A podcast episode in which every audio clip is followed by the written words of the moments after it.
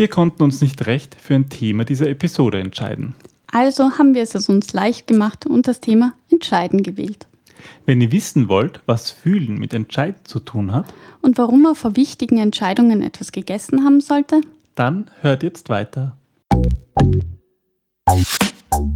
Sie hören den Business Analyse Podcast Wissen was zählt mit Ingrid und Peter Gerstbach www.businessanalyse.at.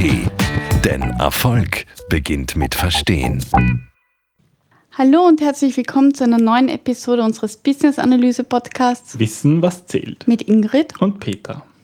Ja, es ist wieder soweit. Wir schaffen es endlich nach längerer Zeit wieder einen Podcast aufzunehmen. In den letzten Wochen haben wir nicht wie sonst alle zwei Wochen einen Podcast geschafft, sondern etwas langsamer nur. Und das hatte einen speziellen Grund. Manche von euch werden das vielleicht wissen. Zumindest unsere Zuhörer, unsere regelmäßigen. Oder ihr wart vielleicht selber dabei beim Business Analyse Camp, den ersten in Wien. Ja, das haben wir veranstaltet am 9. und 10. Mai ja, in Wien. Und es war ja, eine, eine tolle Veranstaltung. Wir haben uns sehr gefreut. Es waren über 60 Teilnehmer dabei. Hat Spaß gemacht, war aber auch viel Aufwand. Deswegen mussten wir uns ein bisschen erholen.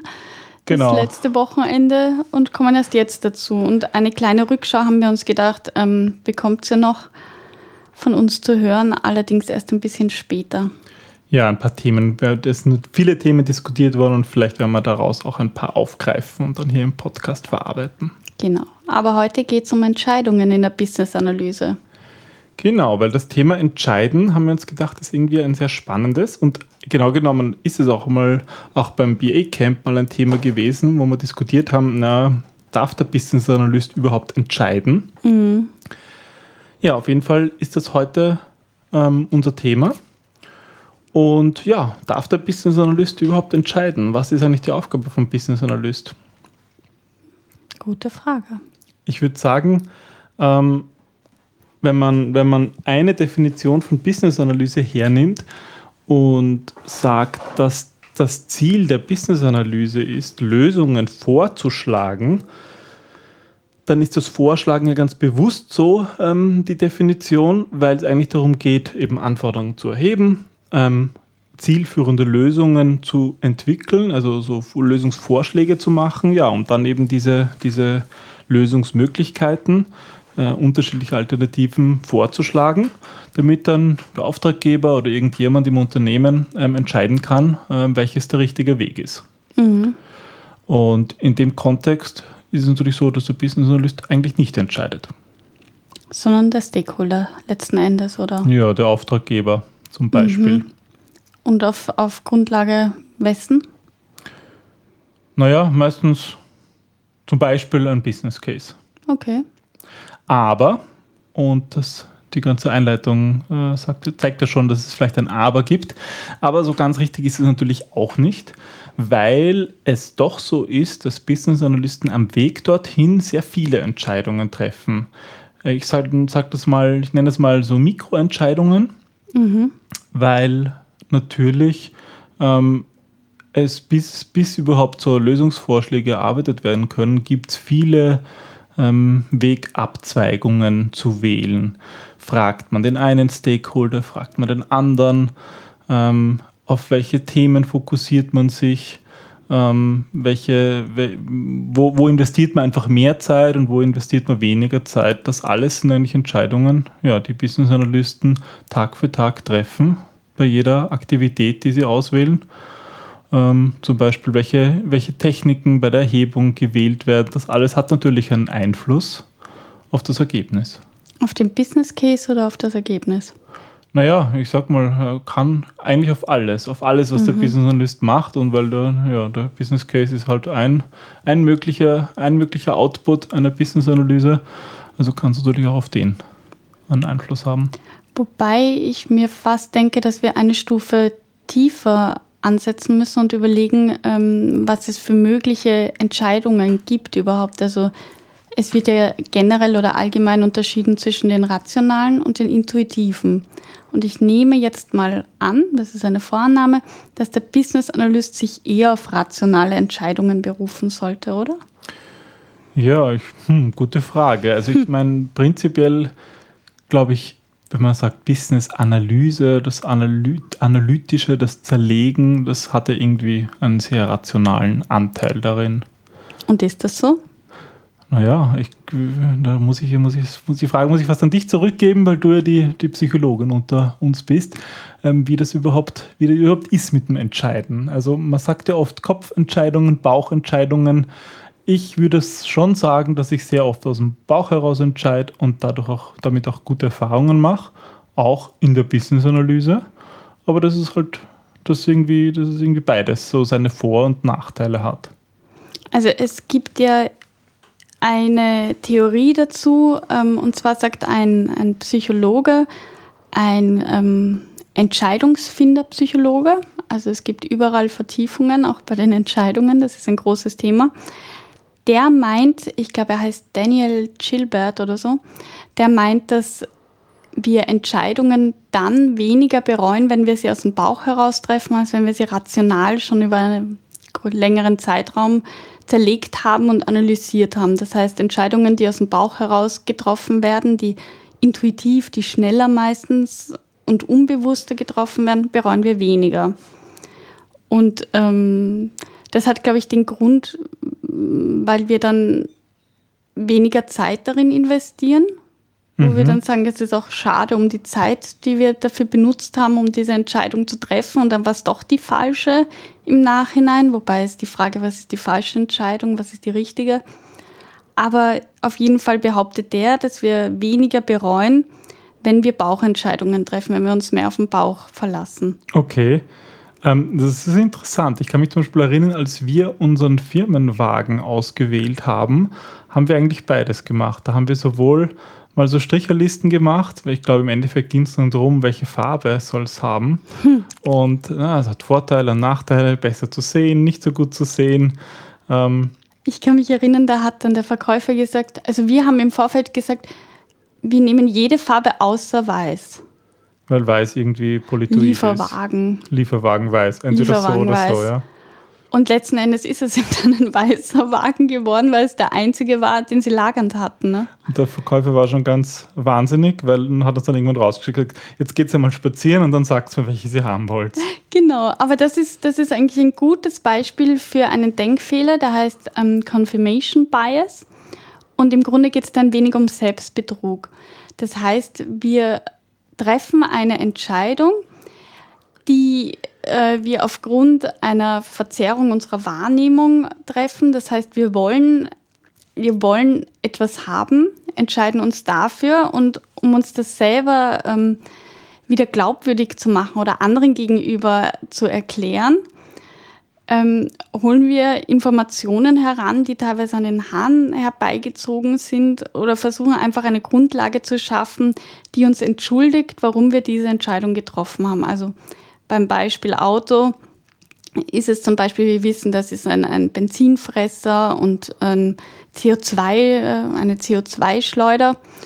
Und wir sagen dann, ja, aber wir haben es trotzdem gekauft, weil ähm, wir, wir mochten die Farbe weiß so. Und das war halt das einzige Auto, wo das Weiß wirklich gut gegangen ist. Oder dass wir sagen. Ähm, Suchen eine, eine Ausrede sozusagen, genau. um, um das, was, was unser Bauch vielleicht sagt, um das irgendwie äh, rational zu unterlegen. Genau, um zu sagen, okay, aber der Grund, der Grund und der Grund, die, die sprechen ja dafür und im Grunde wiegt das mehr. Und da gibt es eine, eine nette Geschichte, dass Benjamin Franklin einen Freund ähm, damals empfohlen hat, der stand zwischen der Wahl zwischen zwei Frauen und er wollte heiraten.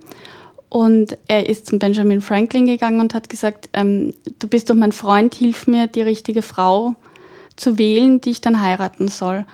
Und angeblich hat Franklin dann gesagt, naja, das ist ganz einfach, mach eine Liste mit Pro und Contra und dann zähl auf, ähm, welche Frau besser kocht, welche hübscher ist, welche mehr Geld ausgibt, welche ähm, gut eine, eine gute Mutter für deine Kinder wäre und liste das auf. Also das, das finde ich jetzt beim Auto in Ordnung, bei einer Frau ist es dann doch ein bisschen zweifelhaft, ob man das so machen sollte. Ja, angeblich hat er diesen Rat befolgt das und auch bitterlich bereut. Es waren andere Zeiten.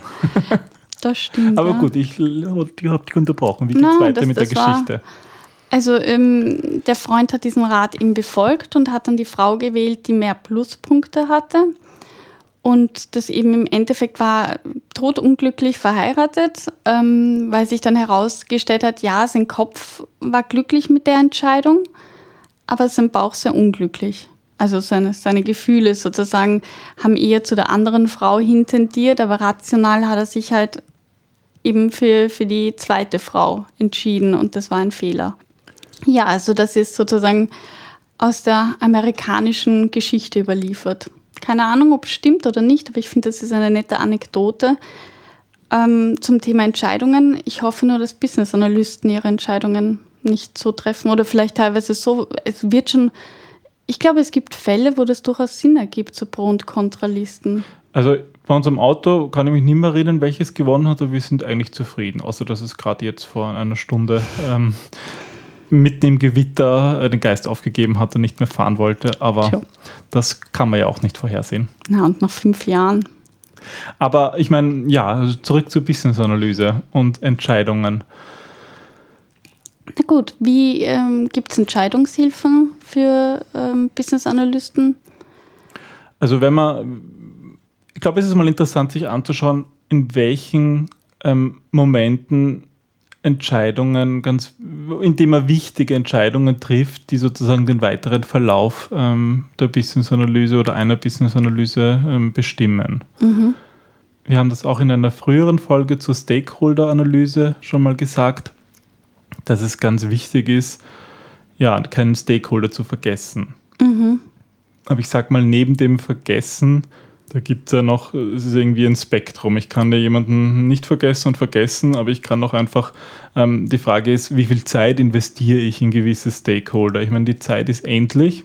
Keiner gibt einem so viel Budget, dass man ähm, und Zeit, dass man alle fragen kann, die es betrifft. Bei einem ja, 10.000 Personen Unternehmen kann ich halt nicht 10.000 betreffen, obwohl möglicherweise ein ein, ein, ein Projekt jeden irgendwo betrifft. Also holt mhm. man sich einfach ge gewisse Proxys raus, Personen, die für andere stehen, fragt Auftraggeber, fragt Führungskräfte, aber halt nie alle, sondern man wählt hier immer aus. Mhm. Und das ist natürlich, das sind so kleine Entscheidungen, die, die viel beeinflussen können. Weil wenn man halt ja, einen Stakeholder nicht fragt, auch wenn es bewusst, wenn man ihn nicht vergisst, sondern bewusst nicht fragt, weil man halt seine, seine Zeit anders einsetzt, dann hat das natürlich einen Einfluss. Mhm. Und ich würde sagen, dann gibt es vielleicht noch ähm, die, ähm, die, die Fälle, wo man als Business Analyst Entscheidungen herbeiführen muss oder mhm. herbeiführen soll. Ich glaube, darum, das ist auch ganz wichtig und das, ähm, da geht es zum Beispiel darum, wenn Anforderungen von Stakeholdern priorisiert werden sollen, da müssen natürlich die anderen, die Stakeholder, die entscheidungsbefugt sind, diese Entscheidungen treffen. Aber als Business Analyst geht es darum, denen das zu moderieren, dass das halt stattfindet. Dass Sie Entscheidungen priorisieren, heißt das, äh, dass der Business Analyst Sie dorthin leitet, eine gewisse Entscheidung zu treffen oder bevorzugen? Oder ist das, also es klingt jetzt etwas manipulativ. Naja, ich glaube, gerade da ist natürlich wichtig, dass der Business Analyst nicht, äh, ja, möglichst nicht manipulativ ist, sondern halt wirklich ähm, ähm, die, die Stakeholder dabei unterstützt, ähm, Entscheidungen zu treffen. Und gerade zum Beispiel das Priorisieren von Anforderungen ist, finde ich, eine, eine schwierige Sache, weil wenn es zum Beispiel drei unterschiedliche ähm, Organisationsteile gibt im Unternehmen mit divergierenden Zielen, dann ist jedem seine Anforderung die wichtigste. Und mhm. wenn man sagt, naja, welche ist Prio 1, welche ist Prio 2 und welche ist Prio 3, dann sind alle Anforderungen Prio hm. 1. Also das ist, das ist schon mal schwierig. Und ich sag mal auch hier, ja, man sollte sie eigentlich als, als BA raushalten, aber was ist zum Beispiel, wenn man das, wenn man das Gefühl hat, ein, ein, einer ist, ist einfach vom Auftreten her weniger sicher mhm. und sagt, na gut, ja, die Anforderung ist jetzt eigentlich nicht so wichtig im Vergleich zu der vom Kollegen und man hat das Gefühl, nein, es stimmt nicht.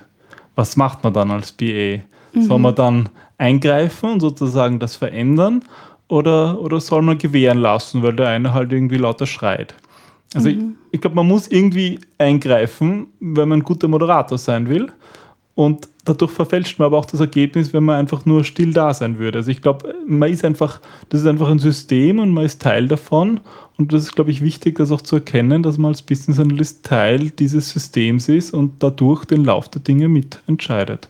Na, vor allem durch diese ganzen Mikroentscheidungen, die man im Vorfeld trifft, oder? Genau, aber wenn ich in diesem einen Meeting möglicherweise ähm, ja, den einen, der, der stiller ist, explizit ums Wort bittet und, und hinterfragt, na, ist die Antwort nicht doch wichtig, dann habe ich, hab ich dadurch eine Entscheidung getroffen, die möglicherweise auch die Prio beeinflusst.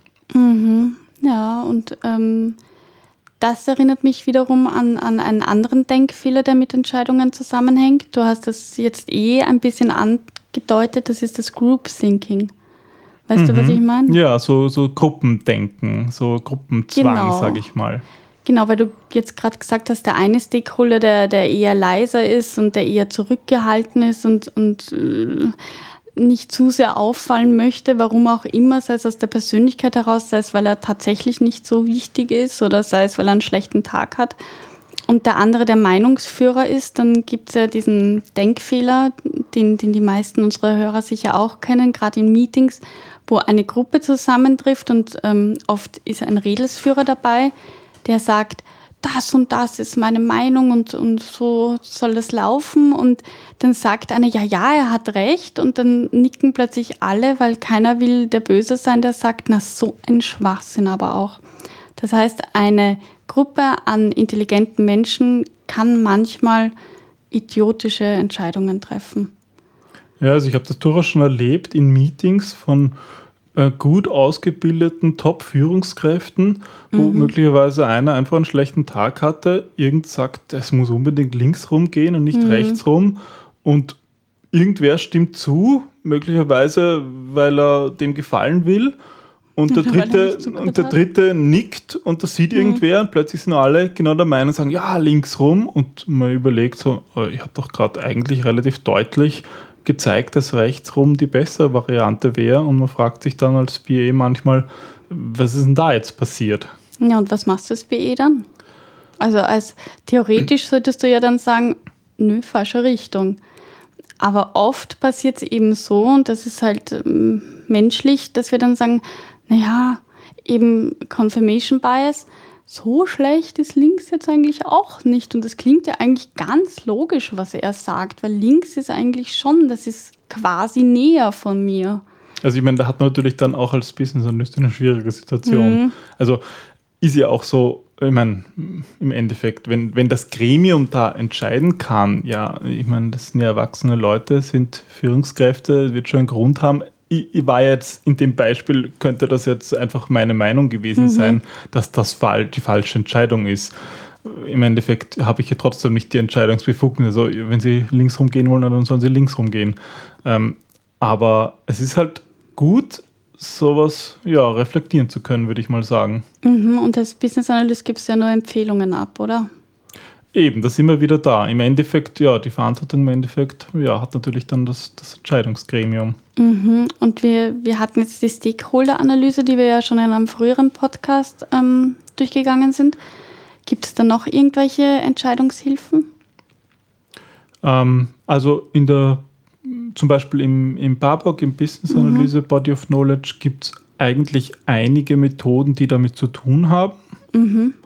Ähm, aber das sind mal, sind, sage ich mal, eher Methoden, die versuchen, diese Entscheidungen, die, diese, diese rationale Entscheidungsfindung hervorzuheben. Mhm.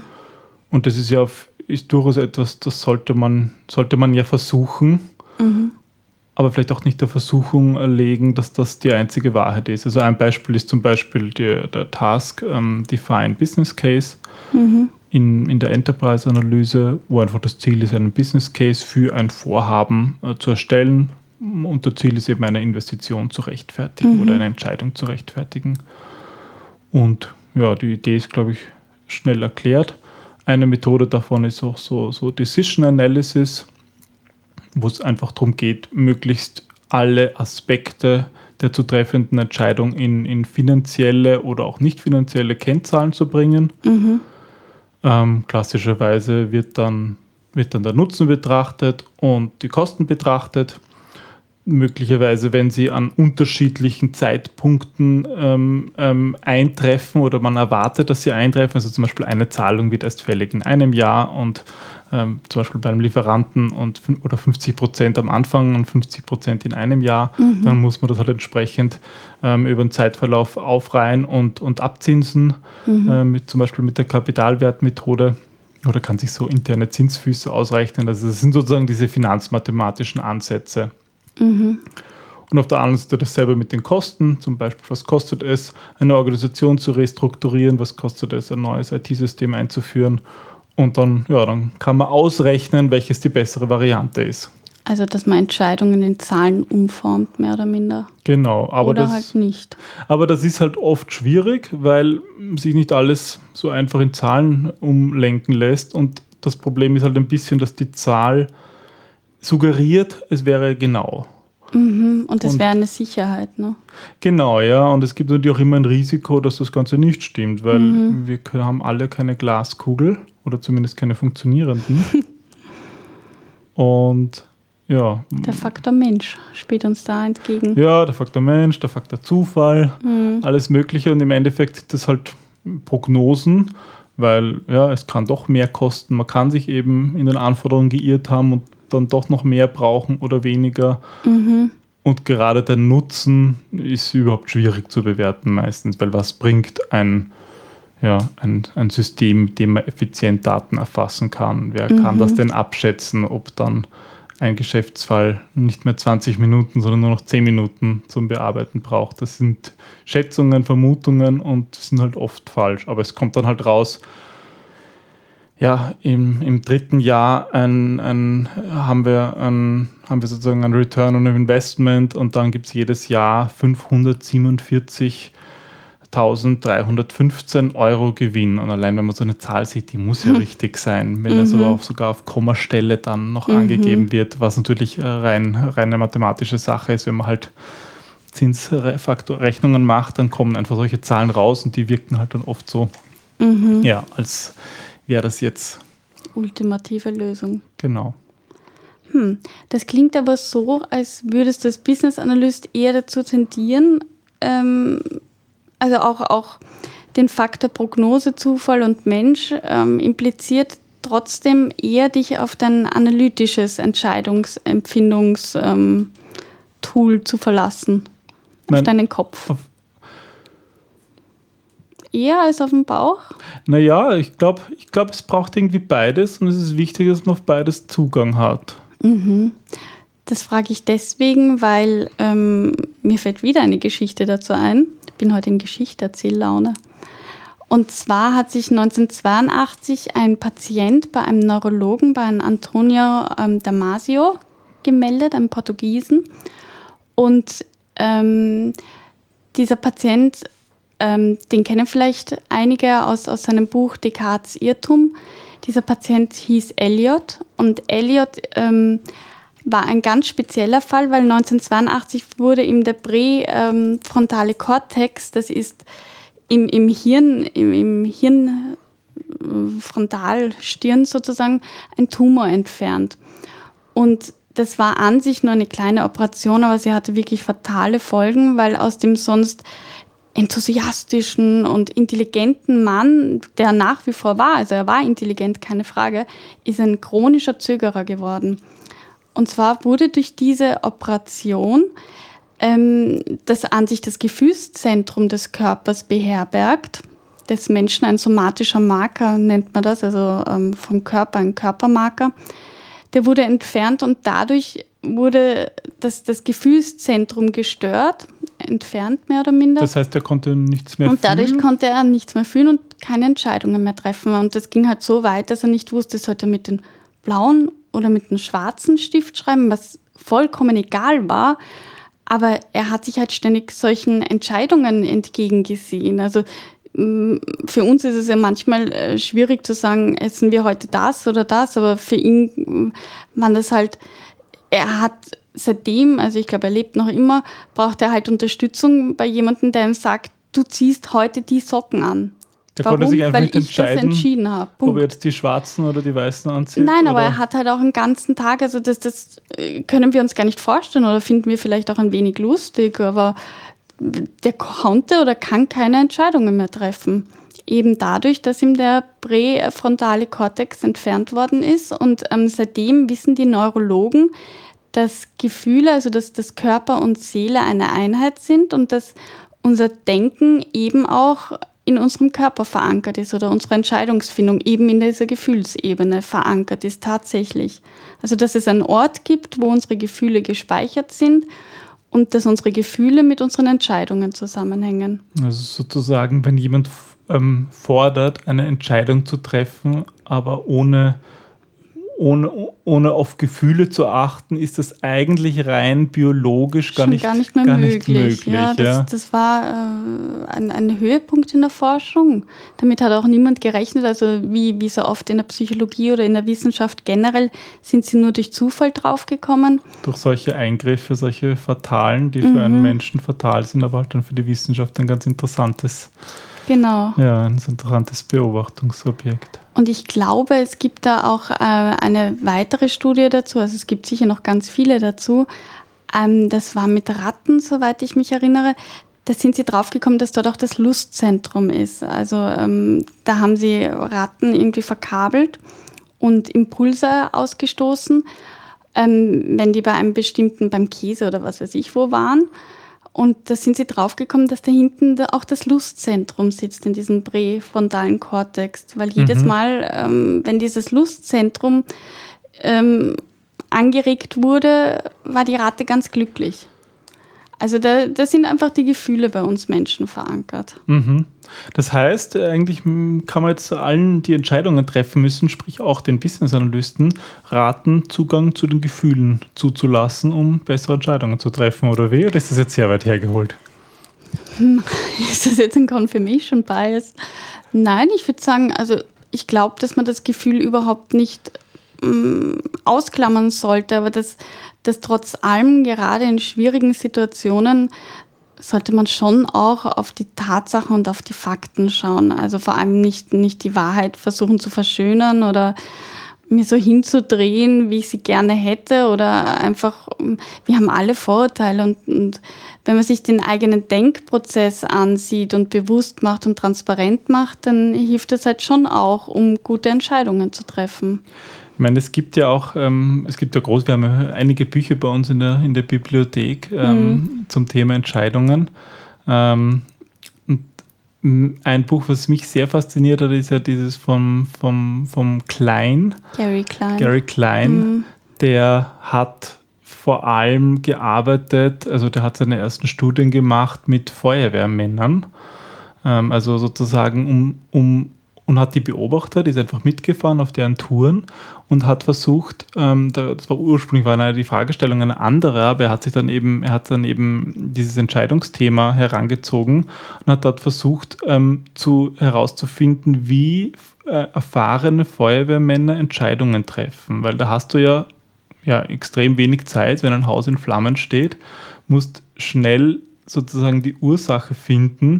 Ähm, ist, jetzt das, ist jetzt nur der Dachstuhl im Brand oder ist irgendwo im Keller eine, eine, äh, irgendwie ein entzündliches Material in Brand und es wäre sozusagen gefährlich hineinzugehen, weil das ganze Haus einbricht. Die müssen einfach in kurzer Zeit Entscheidungen treffen. Und da sind ganz spannende Ergebnisse rausgekommen, ja, wie, wie dieses Intuitive, das man halt oft so nennt, wie dieses intuitive Entscheiden funktioniert, dass das halt ein Anwenden von Mustern aus der Vergangenheit sind. Und da sind wir Menschen einfach ja, Experten darin, solche Muster zu erkennen. Und die ver, verweben sich hier auch im Gehirn, in den Synapsen und bilden Ja, also na, es, wird, es wird davon ausgegangen, dass wir so eine Art Erf- Erfahrungsgedächtnis haben, wird das so umgangssprachlich genannt. Und dort sind unsere ganzen Erfahrungen ähm, gespeichert. Und bei den Feuerwehrmännern war das ja so, dass tatsächlich auch der, der die Entscheidung trifft, der am erfahrensten ist. Der konnte dann sogar im Nachhinein erklären, warum er etwas, was vielleicht im ersten Moment an Außenstehenden total irre vorkommt, warum er nicht gesagt hat löschen, sondern warum er gesagt hat, ähm, Ziel mit dem Löschstrahl auf das Nebenhaus und einfach Ziel jetzt. Und, und jeder sagt, wieso, das, das brennt ja nicht, warum na, mach einfach. Und dann hat sich halt herausgestellt, ähm, dass, dass er wusste, aufgrund des Neigungswinkels irgendwie, den er gesehen hat, dass demnächst das andere Haus auch noch zu brennen beginnt und das, das ergibt dann eine, eine Riesenexplosion oder was weiß ich was. Und dass er das so verhindern konnte, einfach weil er diese Situation schon einmal erlebt hat. Und das hat sich bei ihm eben verankert. Also das sind Sachen, die können auch aus Erzählungen, plastischen Erzählungen heraus entstehen, wo du weißt, okay, das war dann die Lösung und ich weiß, das nächste Mal muss ich so handeln. Das heißt, das ist passiert nicht immer so unbewusst, wie wir es uns vorstellen, dass der sagt, na, ich weiß, ähm, oder, oder, na, löscht er da einfach hin und, boah, das war die richtige Antwort. Mhm sondern meistens können die es im Nachhinein sogar ähm, reproduzieren, warum sie gesagt haben, dass der Weg so und so geht oder dass das sozusagen jetzt das Ergebnis ist oder die Lösung ist, dorthin zu gehen, dorthin zu zielen und es wird dann X eintreten, weil sie eben einen dementsprechenden Erfahrungswert dazu haben. Aber das heißt sozusagen, was natürlich auch sein kann, dass einfach diese Anzeichen falsch gedeutet werden und man dann eben doch die falsche Entscheidung trifft, auch wenn man vielleicht viel Erfahrung hat. Ähm, ich glaube, das Interessante bei diesen, bei, diesem, bei diesen Feuerwehrmännern ist ja, dass die unter ganz kurzer Zeit Entscheidungen, ganz wichtige Entscheidungen treffen müssen. Das ist ja, ja Gott sei Dank. Menschenleben. Ja, das ist, und eben kurze Zeit und das ist Gott mhm. sei Dank bei der Business-Analyse normalerweise anders, weil da muss man nicht innerhalb von Sekunden eine lebenswichtige Entscheidung treffen, sondern hat meistens Tage, Wochen oder, oder noch länger Zeit. Na, außer der Stakeholder will ich erwürgen, oder? ja, und sozusagen ähm, deswegen glaube ich, ist es gut, sich diese, diese zwei, diese rationalen und dieses intuitive Entscheiden vor Augen zu halten, weil ja, wenn es darum geht, ähm, große umwälzende Entscheidungen zu treffen, dann kann man das halt, kann man das halt ausarbeiten und sich sozusagen mhm. Zeit lassen. Aber diese vielen Mikroentscheidungen, die am Weg, die den Weg dorthin äh, zeichnen, wie zum Beispiel in einem Meeting die Entscheidung, ähm, ja, stelle ich jetzt eine, eine offene Frage oder stelle ich eine geschlossene oder stelle ich eine rekursive Frage oder wie gehe ich überhaupt mit dem mhm. Stakeholder um? Das sind ja so Entscheidungen, da kann ich jetzt nicht in diesen Mikroentscheidungen, die müssen natürlich schnell fallen, wenn ich im Meeting bin und gerade mit jemandem rede. Das heißt, hier würde ich dann, wenn ich das richtig verstanden habe, sozusagen auf meinen Erfahrungsschatz zurückgreifen und vielleicht mich erinnern an eine Situation mhm. davor, wo vielleicht dieselbe Person oder ein von der Typ her eine ähnliche mhm. Person, ähm, wo ich mit einer Frage, mit einer geschlossenen Frage, die ein bisschen suggestiv war, äh, wo ich ein Problem ausgelöst mhm. habe und mich deswegen daran erinnere und, oder vielleicht mich nicht bewusst erinnere, aber trotzdem deswegen intuitiv sage, oh, jetzt, jetzt gehe ich anders an das Problem heran. Genau, ja. Und ähm, einen anderen Faktor gibt es noch, der ganz ähm, wichtig mit reinspielt, das ist der Faktor Stress. Und zwar gibt es da auch, wie üblich in der Psychologie, ähm, Studien dazu. Und das war, glaube ich, auf der ähm, Stanford University. Da gab es eine Studie, wo Probanden in mehrere Gruppen eingeteilt worden sind. Und die eine Gruppe hat die Aufgabe bekommen, also es wurde wie üblich ähm, immer eine falsche Aufgabe gestellt, also falsch in dem Sinne, dass dem Probanden etwas anderes erzählt worden ist, als dann tatsächlich gemessen Worum worden ist. Worum es sozusagen eigentlich geht genau. bei diesem Test. Mhm. Diese typischen, also ich frage mich immer, wie ich ähm, als Proband dort, ob ich mir dann auch denke, oh, das ist sicher falsch, was wollen die jetzt eigentlich, dass ich wirklich mache? Aber ich nehme an, sie, sie verpacken es sehr geschickt. Und jedenfalls ging es darum, also was war die, was war die, was wurde Ihnen gesagt, dass Sie machen sollen? Es ging um eine Merkaufgabe. Es ging darum, sich möglichst viele Ziffern zu merken. Und bei den einen waren es halt wenige Ziffern und bei den anderen waren es halt viele Ziffern, die sie in einer gewissen Reihenfolge sich eben merken sollten. Und wie gesagt, war das halt, also ähm, das große Thema war eure Merkfähigkeit, aber tatsächlich ging es darum, Entscheidungen unter Stress zu fällen. Die haben nämlich bösartigerweise dann zwei Tische hergerichtet in der Zwischenzeit und auf der einen, äh, auf dem einen Tisch lag Obst gesundes und auf dem anderen Tisch lag Schokolade und Süßigkeiten, also Sachen, die äh, dem Körper sehr schnell Energie wieder zuführen. Und ähm, das Fazit war dann daraus, je mehr Stress der Mensch hat, desto eher greift er dann ähm, zu, zu Sachen, die ihm wieder viel Energie geben, weil das Denken und das Entscheidung fällen, ähm, also das Denken erfordert so viel Energie, dass er dann keine Energie mehr hat, sich bewusst für das Gesunde oder für das Ungesunde zu entscheiden, sondern halt vom Körper her eher auf das Ungesunde zugreift, das ihm aber schnell wieder die, die notwendige Energie hineinspritzt. Mhm. Also ähm, Entscheidung unter Stress ist dann einfach auch wichtig, mir bewusst zu machen, okay, stehe ich jetzt unter Stress oder nicht und inwiefern beeinflusst der mich jetzt. Also Stress ist einfach noch mal ein Einflussfaktor. Das erinnert mich aber eigentlich, glaube ich, an eine andere Studie oder zumindest an eine Empfehlung, dass man vor wichtigen Entscheidungen sozusagen ja, gegessen haben sollte. Und, ja, das. und einfach ja, da dass man dann einfach, dass man dann auch, auch, auch signifikant bessere Entscheidungen trifft. Ja, weil, weil dieses Entscheidung treffen einfach Energie kostet und wenn die nicht da ist, dann, dann, ja, dann gibt es möglicherweise schlechtere Ergebnisse. Ja, das war, ähm, also ich weiß, wovon du sprichst. Ich hoffe, ich, ich rezitiere das jetzt richtig. Da wurden ähm, Urteile, also ähm, Gerichtsurteile nachvollzogen wo sie geschaut haben, die Fälle waren sehr ähnlich und ähm, es war dann, glaube ich, teilweise sogar derselbe Richter, halt mit unterschiedlichen Personen, die aber dieselben Straftaten begangen haben. Ähm, wann der Richter wie entschieden hat, in der Früh, zum Mittag und am Abend, also je nachdem, wie sein Blutzuckerspiegel war. Stimmt, ich glaube, daran hast du mir erzählt. Ja. Und das konnte man wirklich statistisch auch mhm. anschauen, dass man einfach sieht, also ich kurz nach dem, nach dem Mittagessen ähm, sind die Entscheidungen positiver ausgefallen mhm, genau. für, den, für den Delinquenten oder, oder für den Angeklagten. Da war er nämlich gerade müde. Und, vor, und da, da na, war, da hat er sozusagen gegessen gehabt, oder? Ja, eh. Und vor dem Mittagessen, wenn er hungrig war, dann hat er eher gesagt so, äh, okay. Genau. Ähm, Jetzt schnell, schnell und jetzt. Also das ist ja eigentlich interessant und das müsste man ja auch mal in einem Unternehmen beleuchten. Eigentlich müsste es dafür genug Daten geben, weil wenn ich so an einen Kunden denke, ähm, da gibt es ähm, ja so Steering Committee Meetings, die eigentlich einen ganzen Tag dauern. Das mhm. heißt, das sind 10, 15 Führungskräfte, ähm, ja, 8, 9, 10 Stunden einen ganzen Tag lang eingesperrt in einem Raum und ein Projekt nach dem anderen kommt hinein mit den Business Cases, mhm. mit den ganzen ähm, Entscheidungsvorlagen und ja, dann wird halt entschieden. Und das heißt, das macht da eigentlich einen großen Unterschied, ob man in der Früh ähm, vor, dem Mittagessen, nach dem Mittagessen oder irgendwann später, nach, vielleicht nach einer kurzen Pause drankommt, mhm. was das Ergebnis ist. Ja, man kann es ja blöderweise selten beeinflussen, wann man dann drankommt, letzten Endes, aber man könnte es ja vielleicht mit der Argumentation ein wenig verknüpfen und, und wissen, wenn die schon ungeduldig sind, dann werde ich die jetzt nicht noch reizen, indem ich da jetzt einen Monolog zuerst über, ähm, wie nett das nicht ist, dass man sich hier vorstellen darf und darf ich Ihnen das Projekt vorstellen, sondern halt schauen, okay, das sind die Fakten.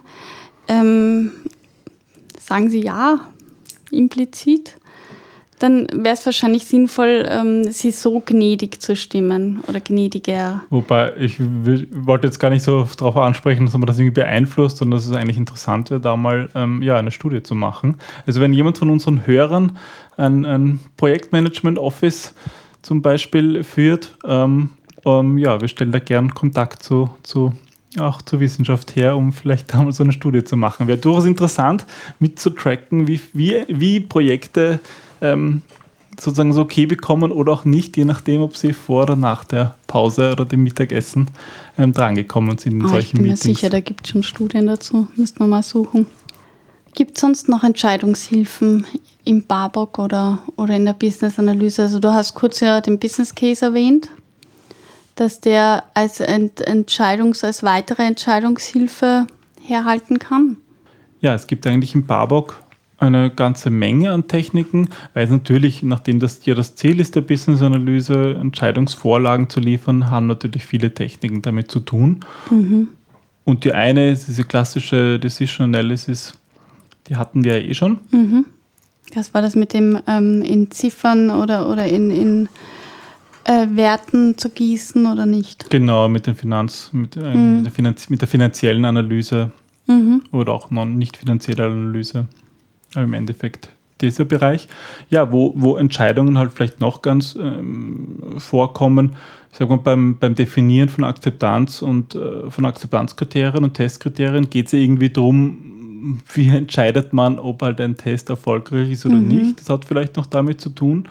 Ähm, interessant ist auch das Thema Business Rules Analysis, wo es ja eigentlich darum geht, sozusagen, wie im Unternehmen Entscheidungen getroffen werden, mhm. sich das anzuschauen.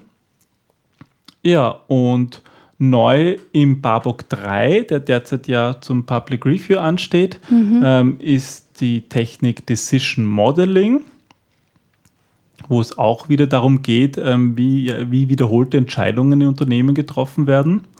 Ja, und mehr jetzt so Richtung Entscheidungen eines bestimmten Projekts ist Vendor Assessment. Ähm, das gab es auch schon im Barbock 2. Ja, und ähm, ein, ein lesenswertes kurzes Kapitel ist eine der benötigten Competencies, also der, der zugrunde liegenden Kompetenzen, die ein Business Analyst haben sollte. Der ist nämlich auch im Babok definiert. Ein Punkt Decision Making, also sozusagen die Entscheidungskompetenz sollte man haben, wo interessanterweise auch ähm, Messkriterien definiert sind. Wann merkt man, dass man gute Entscheidungen trifft oder Stakeholder dabei unterstützt, Entscheidungen zu treffen. Mhm. Das zum Beispiel, ähm, wenn die Stakeholder einfach das Gefühl haben, sie verstehen den Entscheidungsprozess und auch, dass sie zufrieden sind mit dem Ergebnis.